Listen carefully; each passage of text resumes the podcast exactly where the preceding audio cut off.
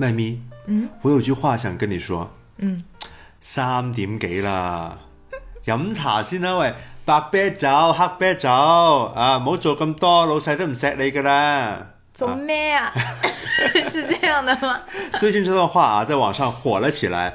我们今天讲的话题呢，也跟这段话有那么一点点的关联啊，就是唔使做咁多，就是躺平。很多人觉得我们也要躺平，但我觉得可能很多人啊，也没有真正的去实践这个躺平的生活，他们还是。很努力工作的一帮人，正是因为他们努力工作的特别苦，才想着，哎呀，你说我躺平多好啊！躺平这个主题特别特别适合我来聊。对我们当时在看这个话题的时候，我在想，我身边有躺平青年吗？我在想啊，我身边究竟谁是？然后突然间猛然回首，发现这人就挺躺平的。我其实一直以来我都是那种钱挣够了以后，我就特别想躺平的人。我的躺啊。其实不是字面意义上的，真的是往床上一瘫，什么都不干。我的躺平是立刻从工作的那个状态里抽出来，开始做自己特别喜欢的事情。对我来讲的这个躺平最大意义就是我不会去强迫自己做自己不喜欢的事情。嗯，所以很多年轻人说：“哎呀，我们要躺平啊！”但是。可能很多人对躺平的定义究竟是什么，也有不同的见解哈。因为我们一开始以为躺平就是哎，我颓废，我什么都不想干，我想沉沦。但其实很多人对于躺平的看法其实是，呃，我不想把我所有的时间都放在努力工作上，我想有时间去做别的事情。那这其实已经是一种躺平的精神了。不是说每一个人他都有机会。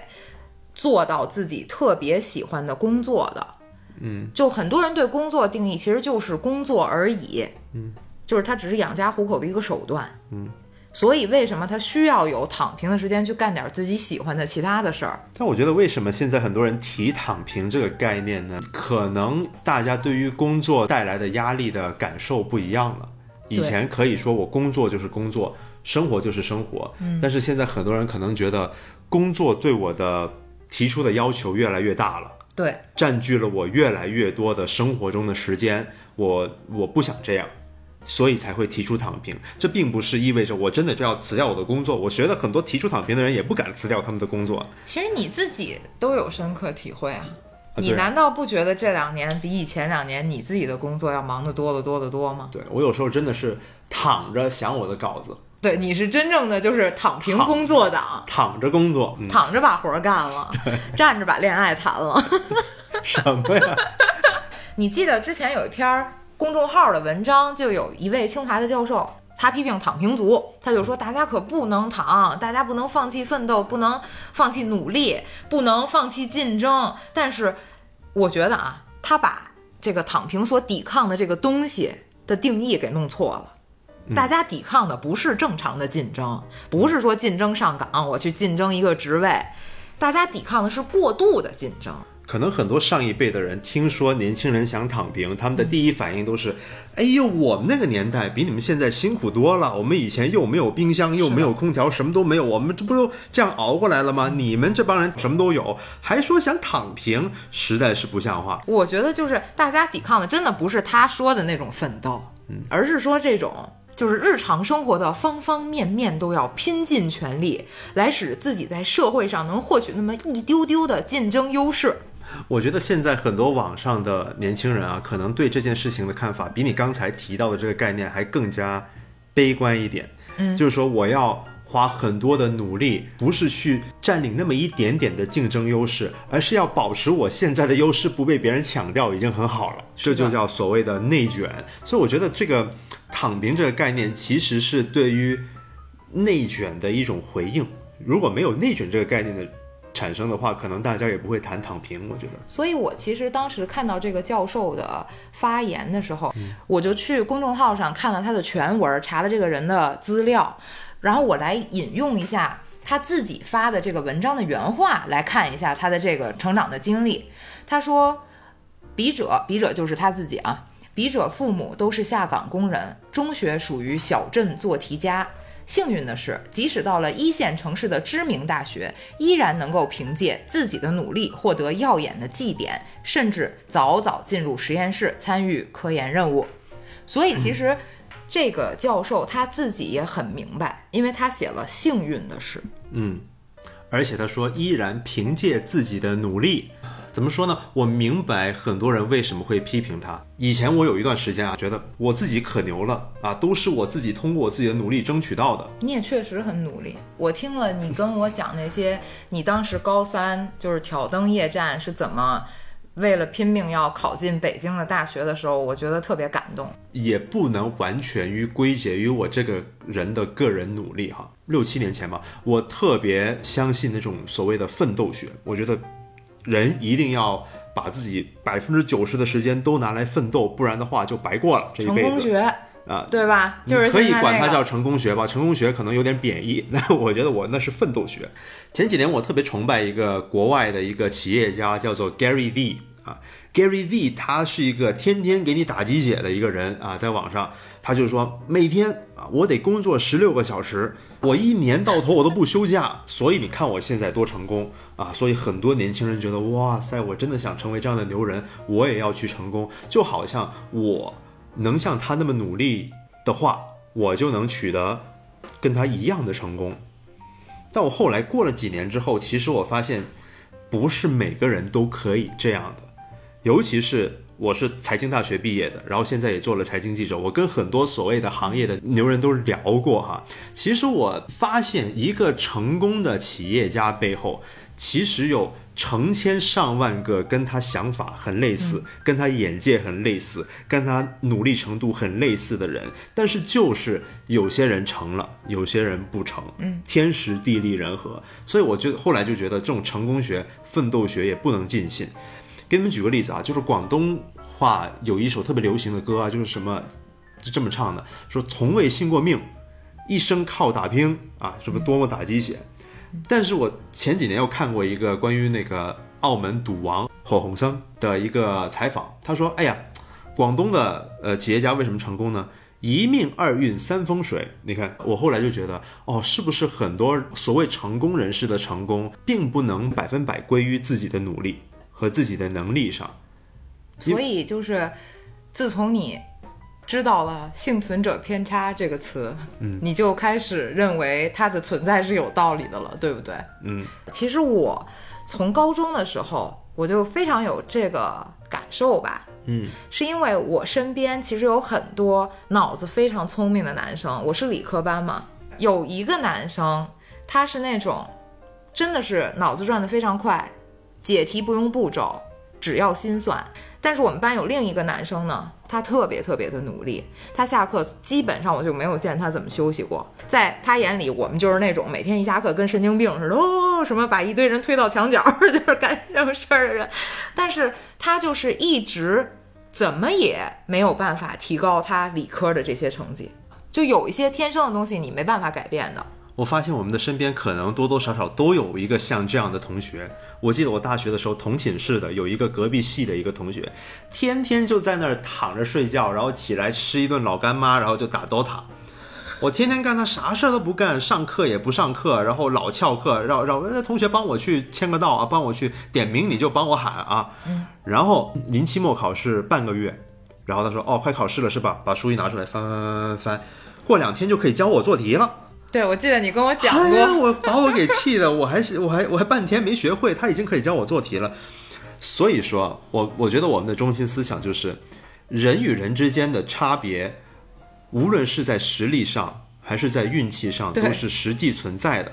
有些人觉得我就是一个普通人，我不想跟那些人竞争，我就想好好的做自己，我就想所谓的打扮打扮，躺平了，怎么了？我为什么？必须要把自己逼成那个样子，努力是可以的，但是成功是不能保证的。有很多人可能看清楚了这件事情之后，觉得这笔买卖我做不过。当然，你也可以选择说，我就是不认命，就我就是不信我是我是个普通人，我就要玩命的努力，这个人选择嘛，就互相尊重。比如说，我意识到我自己是个普通人，那我至少有选择，说我过一个普通的生活的权利吧。你不能摁头摁着我说，你必须要和他们一样玩命的干。对。他们在那赛道上跑着呢，你怎么不去跑啊？你为什么不赶紧追他们？就我是个是这样普通人而已嘛，我跑不过他们，我就想慢慢走，怎么了？所以我觉得我也很羞愧的说，呃，前几年我多多少少会去鄙视那些我觉得不够努力的人。所以，我们刚才说的这个幸存者偏差，其实是一部分人选择躺平的一个内在的因素吧，就是他们意识到了同等的努力不一定会获得同等的收获，但是其实它还有一些外部的因素，让很多人觉得说，现在我死命的奋斗，牺牲我自己的生活和健康来奋斗，可能不太现实。这其实呃外因才是现在很多人对于躺平的讨论的最主要的关注点。嗯嗯，一个就是竞争的白热化，像你刚才说到的，呃，边际效益递减啊，这是可能很多人大学才会学到的一个概念，就是你多付出一份努力，那你多得到的有没有跟你这个努力对等？多加一份班，然后你多得一份工资，那边际效益就没有递减。那如果你多加一份班，然后你拿的其实只有半份的工资，嗯，那就是边际效益就递减了，也不一定特别准确啊。挑刺儿的人呢，你要记得，我这个经济学原理已经是，比如说是十年前学的了。嗨，没事儿，大家听咱俩也没指望你能说特准确。除了这个竞争的边际效益递减之外啊，还有一个很重要的外因，就是竞争其实很难被退出。嗯，你很难主动的去选择退出竞争。嗯，拿我自己举个例子，其实我是一个经常的退出竞争的人，我也是一个经常的在好几个赛道之间来回横跳的。嗯，干媒体干着干着，觉得说这好像还是设计好玩儿，那就去学设计。然后学完设计，觉得哎呀，国内互联网公司的交互设计我也不是特喜欢。然后干记者的时候，觉得干摄像真好；干摄像的时候，觉得干制片也挺好。就是一直在换赛道你知道，为什么能这样吗？因为无远虑，无近忧，是不是？您有资本这么老换赛道，对于很多人来说，我上有老下有小，什么全都指着我养，然后我还要还房贷或者交房交房租，然后我的工资没多少，他可能真不敢像你这样。给大家举个例子，嗯啊，举个例子，对你想象一下，我是啊、呃某会计师事务所的一名入门的小会计。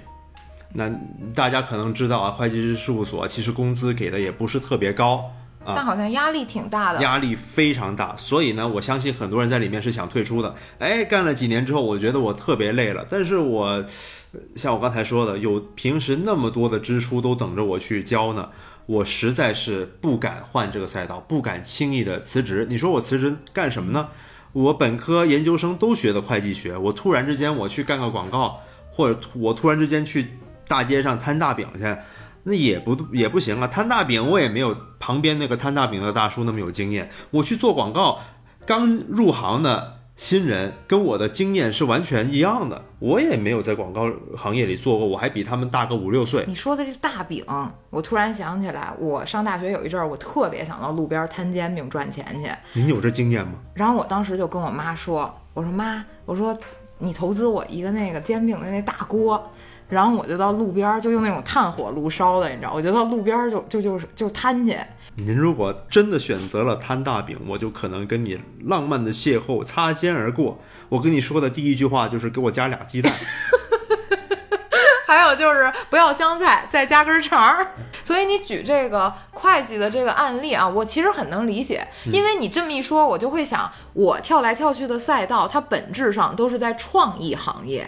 对啊，可能有很多人在自己目前的这个行业里面，就是我已经投入了很多了，然后我发现我这个行业里面所有的公司都是这么拼的，嗯，那我能怎么办？我我摊大饼去啊！你能不能别老用摊大饼了？你知道摊大饼的挺赚钱的，好吗？现在煎饼都十块钱一个了。你愿意付出那个一天到晚就是随时要跑，或者说就给烟熏着脸，然后还得吆喝的那种被太阳晒着那种工作环境的话，我们也能赚那么多钱，可能也不行，我可能没这个技术。你可能摊不出来，你那饼都是漏的。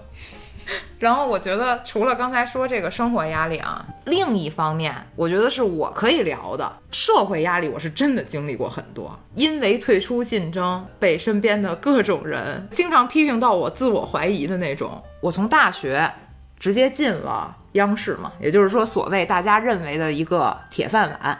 然后我干了三年多，快四年，我觉得不成，我说我想读个设计。然后读完了设计之后呢，我又转脸到了这个很多人眼里觉得赚钱如流水的自媒体。是真的有人问过我说，麦蜜这带货一年不得赚个几百万？你那么多万粉丝，每个人给你买一件衣服，哇，那你得赚多少钱呀？还有人说啊，要是你那么多个粉丝，每个人每月都给你充个电，你得赚多少钱呀？他们想象的是我的五万粉丝，每个人每月都给我十块钱，我每月就月收入五十万，你知道吗？然后我又从这个就是所谓的这个赚钱如流水的自媒体行业，跳到了现在自由职业。但是其实，在这个不停退出的过程中，我是在一直在找，就我到底最享受的是一个什么样的工作？别看我现在说的好像就云淡风轻的，觉得说他们批评他们的，我开心我的，但这过程中我其实是经常就是被骂到怀疑人生的。也不算被骂吧，多数是出自于对你的，例如学历，例如对你的现在的人设。的一些不满 expectation，一些期待，他觉得你的现实跟期待不符合，他就会给你一些社会压力。例如说，你从广院出来的，是吧？从这个传媒大学出来的，可不得混个主持人当当？你学了那么多设计。干嘛不去腾讯呀、阿里这种地方干？还有就是怎么不去今日头条啊？你干嘛不去 B 站呀？你学了那么多东西，你还是个研究生，干嘛做自媒体呀？自媒体是个阿猫阿狗都能做，人家我看他有一天有一个人拍自己吃饭，有一天有一个人拍自己家里的鸭子，他的粉丝都比你多。别说了行吗？呃呃，我妈在一开始看见我评的时候，实在是不太理解，觉得从小到大你都。在这种激烈的竞争中，好不容易拔到尖儿了，你怎么现在非得大转弯、大掉头的去干一个自由职业呢？就他其实也也有过这种，他觉得你是怎么累了，也没见你觉得多累啊什么的。但很多人觉得自由职业是躺平，但自由职业其实并不躺平，可能站的比平时还要久。上班的躺平呢，就是我躺的时候可以躺，但是我知道有一有那么一个时间点，我必须得站起来去上班。自由职业的躺平呢，就是我躺着的时候，我得想我什么时候才能再站起来去工作啊？我得有这个危机感呀，所以躺也躺不好。对，想的时候什么时候能站起来？躺其实也躺不踏实，说的很对，很对，很对。令你沮丧的那个点在于，其实这些就是所谓的大家给这个职业排的这个三六九等也好，或者是给你的社会职位这些期待也好，就是他们会有这期待，其实并不是因为你造成的，是因为一个长久以来大家对不同职业的。印象，嗯，就导致了会觉得有一些职业就是要高人一等的，就是要看上去更有社会地位的，然后有一些职业就是不成。所以，如果你现在做的这个选择恰好是被主流社会所认可的这个选择，那么就是恭喜你，你很幸运。但是也希望你能够理解到，说为什么很多人没有做出这个选择。所以在很多人的眼里，包括你在内，所谓的良好的生活跟我们现在的竞争和钱是没有关系的。我我觉得不能说是百分百没有关系，因为我爹曾经跟我说过一句话。完了，我爹怎么老出现在我们的栏目里？以后有必要让他自己来了。他说：“有钱不是万能的，嗯，但是没有钱是万万不能的。”你在保留一个对你自己所需要的生活的这样一个金额的数值之后，你有权利去做你自己想做的事情，就是这样。